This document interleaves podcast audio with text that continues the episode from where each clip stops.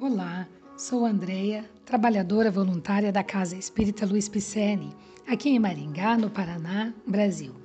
Hoje estou fazendo a leitura do livro Pão Nosso. É o segundo livro da coleção Fonte Viva. Ele é editado por Emmanuel e psicografado por Francisco Xavier. E o capítulo de hoje intitula-se Razão dos Apelos.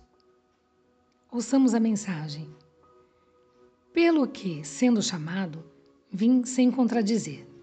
Pergunto, pois, por que razão mandastes chamar-me?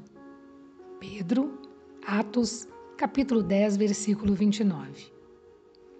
A pergunta de Pedro ao centurião Cornélio é traço de grande significação nos Atos Apostólicos. O funcionário romano era conhecido por suas tradições de homens, de homem caridoso e reto.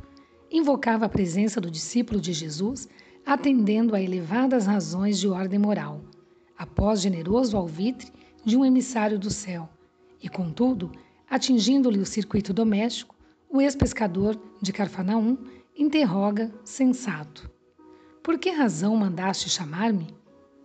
Simão precisava conhecer as finalidades de semelhante, semelhante exigência, tanto quanto o servidor vigilante necessita saber onde pisa e com que fim é convocado aos campos alheios. Esse quadro expressivo sugere muitas considerações aos novos aprendizes do Evangelho. Muita gente, por ouvir referência a esse ou aquele espírito elevado, costuma invocar-lhe a presença nas reuniões doutrinárias. A resolução, porém, é intempestiva e desarrazoada.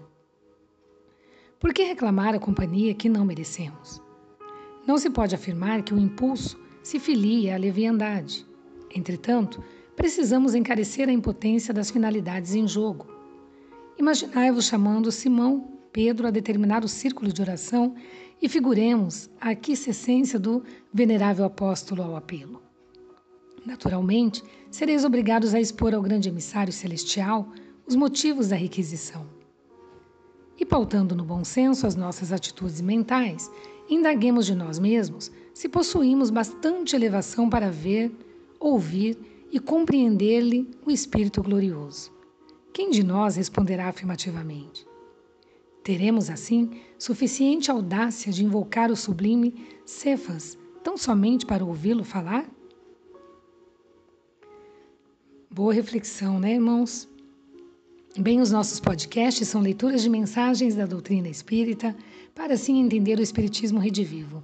Elas são ditadas pelos espíritos e codificadas por Allan Kardec outras psicografadas por médiuns de renome, sempre trazendo uma doutrina reveladora e libertadora. Agradecemos a sua presença e esperamos que tenha gostado. E se gostou, nos mande um alô nas redes sociais, Facebook, Instagram, o nome é Celpe Picelli, pelo site www.celpe-picelli.com.br você pode encontrar nossas atividades presenciais, os endereços e os telefones. Fazemos também lives todas as sextas, às 20h30, horário aqui do Brasil. As lives são realizadas pelo Facebook da Celp Picelli e também são transmitidas pelo youtube.com.br. Receba o nosso abraço e obrigada pela companhia.